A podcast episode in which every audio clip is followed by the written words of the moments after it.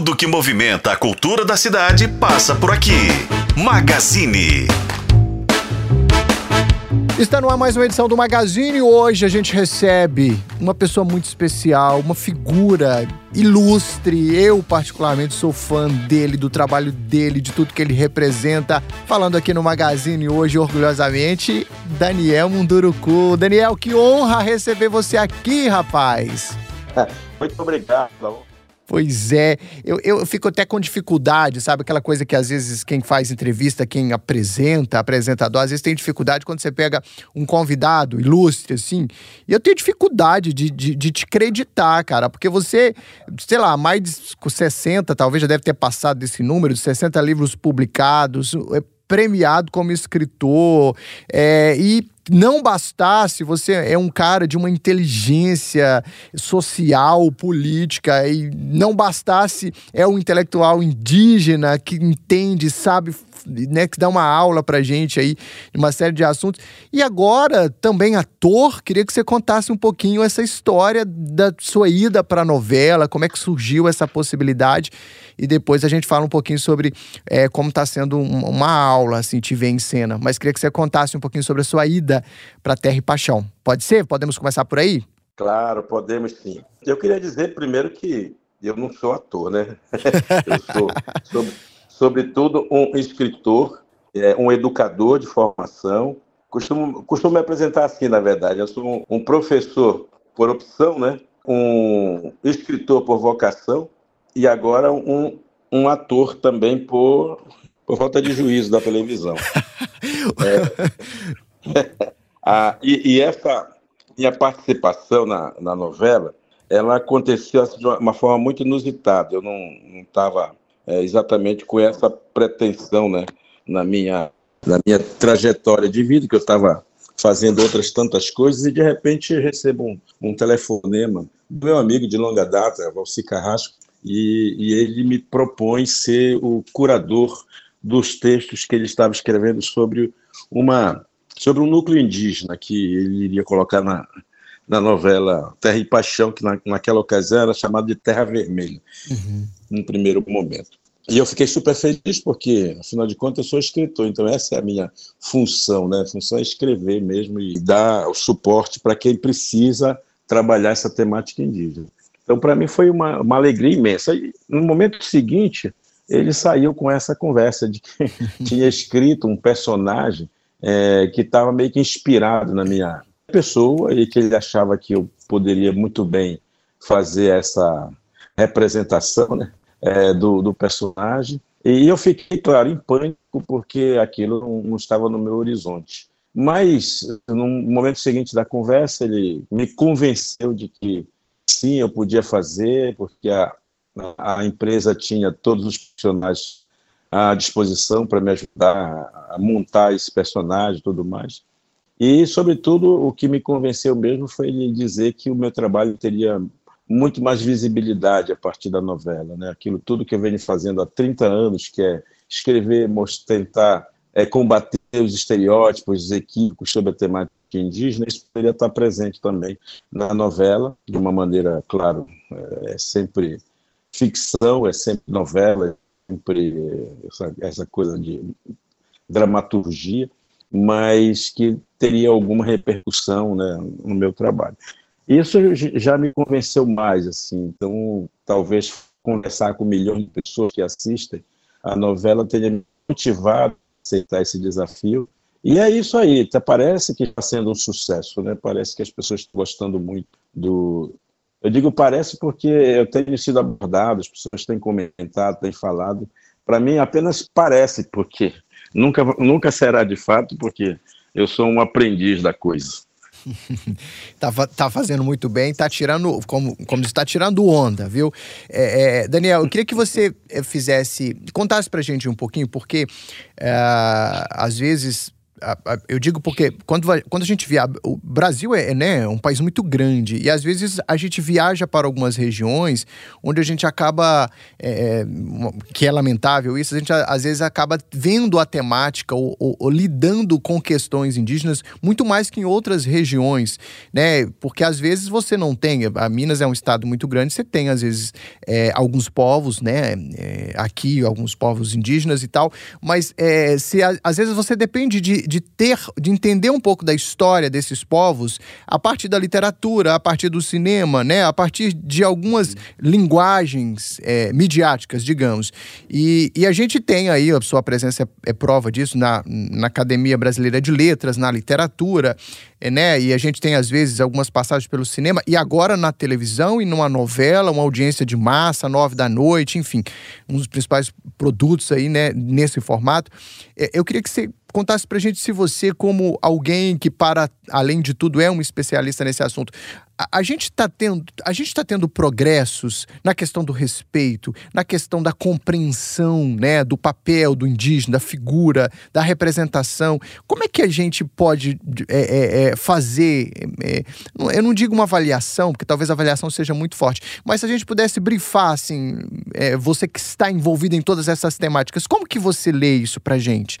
Veja, eu, eu acho assim que o Brasil sofre um impacto muito grande quando ele vê a representatividade indígena em ação. Uh, nós estamos o tempo inteiro muito acostumados a olhar as populações indígenas de uma maneira muito enviesada. Uhum. É, e essa maneira enviesada é uma maneira estereotipada, equivocada às vezes, né? Uhum. E, e, e, e, essas formas de ver os indígenas, elas estão tatuadas no nosso, no nosso DNA brasileiro, sabe? E as pessoas, por conta disso, elas ficam meio impactadas. E isso é também uma forma de educar.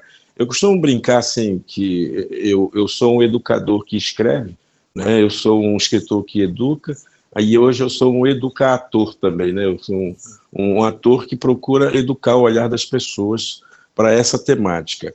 Eu acredito que há uma mudança sensível, ela ainda é um tanto invisível, mas que está fazendo o, o, trabalho de educar o olhar da sociedade brasileira por esse impacto que a gente anda causando nas pessoas, sabe? As pessoas elas ficam estarrecidas quando veem o indígena na literatura, na televisão, no cinema, na música, nas artes. E veja que isso se trata apenas de 30 anos, 30 anos, um pouco mais, efetivamente que os indígenas são considerados brasileiros legítimos. Antes de 1988, nós éramos considerados brasileiros de segunda categoria ou brasileiros em vias de nos tornarmos, é, nos tornarmos cidadãos. Uhum. É, ou seja, nós nos tornávamos brasileiros quando abandonávamos a nossa condição de indígena. 1988 tá. deu essa quebrada nessa visão de mundo. E foi aí, nesse momento, que o, o, o Brasil começou a perceber o indígena como cidadão brasileiro. E esses 30 anos, um pouquinho mais, é que a gente tem conseguido colocar, digamos assim, uh, um pouco da, das nossas nossa história dentro da história do Brasil. Isso tem causado um impacto muito grande. Como diz o Rubem Alves, só para encerrar, aprender nos espantar. Né? Então as pessoas estão se espantando com a gente e certamente estão aprendendo também. Muito bom, muito bom. Bom, vamos falar também sobre a sua, a sua passagem por Belo Horizonte. Você estará aqui na sexta-feira é, em um evento, numa mesa, aí, uma, um tema, né? Você que vai, vai falar sobre ancestralidade como inspiração para a educação do presente e do futuro. É isso mesmo? Como é que como você preparou? O que, que você está imaginando aí dessa participação desse evento com a gente aqui em Belo Horizonte na sexta-feira? Uma das afirmações que se tem muito feito, muito ouvido ultimamente, é essa ideia do futuro ancestral, né? Essa é uma afirmação que foi cunhada por vários, vários pensadores indígenas. Tem o do Ailton Krenak, o nosso grande Ailton Krenak aí de Minas Gerais, uhum. que agora é membro da Academia Brasileira de Letras também e ele escreveu um livro falando sobre, sobre isso. E esse, isso já é algo antigo, uma, uma, uma afirmação antiga que se faz, de lembrar para as pessoas que o futuro só é possível se a gente tiver capacidade de olhar para o nosso passado. O passado ele é, ele é o nosso grande mestre, o nosso grande professor. Né?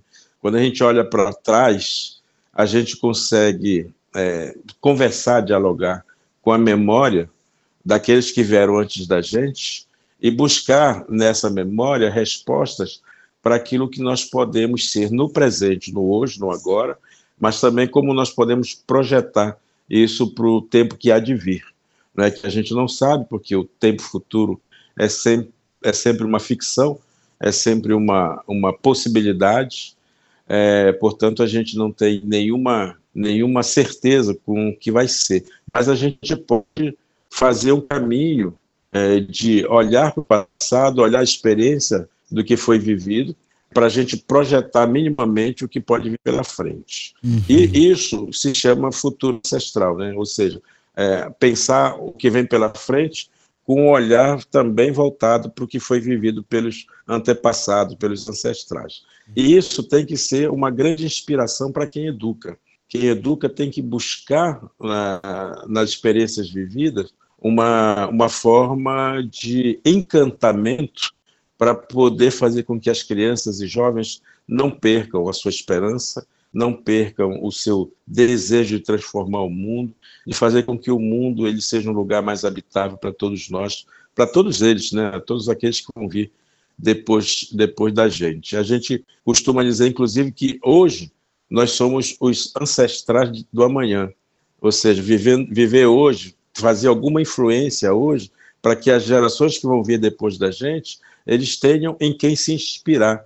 Então nós precisamos ser bons ancestrais hoje, né? nós que vivemos esse tempo presente, para que os nossos netos, nossos bisnetos, nossos tataranetos, quando estiverem lá fazendo o seu presente, eles olhem para trás e nos aplaudam, sintam orgulho dos ancestrais deles, que seremos nós. Não é? Então, essa é a ideia de a gente motivar os, educadores para a ideia do pertencimento. Né? Pertencer é se comprometer com o mundo que a gente vive. E pertencer é criar autoestima para que a gente se reconheça parte de um caminho feito pelos antigos, pelos ancestrais. Portanto, a gente não está sozinho. Né? E a gente não tem todos os méritos das coisas. Nós somos continuadores de uma história que vem se desenvolvendo, vem se desenrolando desde muito tempo e que cabe a nós dar continuidade a essa história para que os que virão depois nos olhem, olhem para trás e possam nos ver como modelos de inspiração para o que eles vão fazer do mundo, o que eles vão herdar da gente. É mais ou menos isso, basicamente isso que eu vou falar para os professores. Muito bom, lição de vida, viu? Quero desejar uma, uma ótima passagem por Belo Horizonte, que você tenha uma boa experiência por aqui, um ótimo evento. Só reforçando então, pessoal, ó, a, é, toda a programação ela é gratuita. A tua, a tua presença, a tua participação está prevista para a partir de nove e meia da manhã na sexta-feira, feriado aqui em Belo Horizonte, é, lá na Serraria Souza Pinto. Desejo sucesso, até breve. Muito obrigado pela generosidade de tirar um minutinho para conseguir falar com a gente gente e sucesso. Boa estadia em BH, tá bom? Muito obrigado, um abraço para você, para toda a equipe e para todo mundo que está nos ouvindo. Muito obrigado, até mais. Até mais. É isso, pessoal. A gente conversando aqui com Daniel Munduruku, que é escritor, que é professor, ativista indígena. É uma figura, como eu falei no início aqui, eu tenho um carinho muito grande, porque é um, uma figura muito importante para a educação, muito importante para a gente compreender uma série de questões aí, principalmente questões ligadas às questões indígenas. O Magazine vai ficando por aqui. Até mais. Tchau.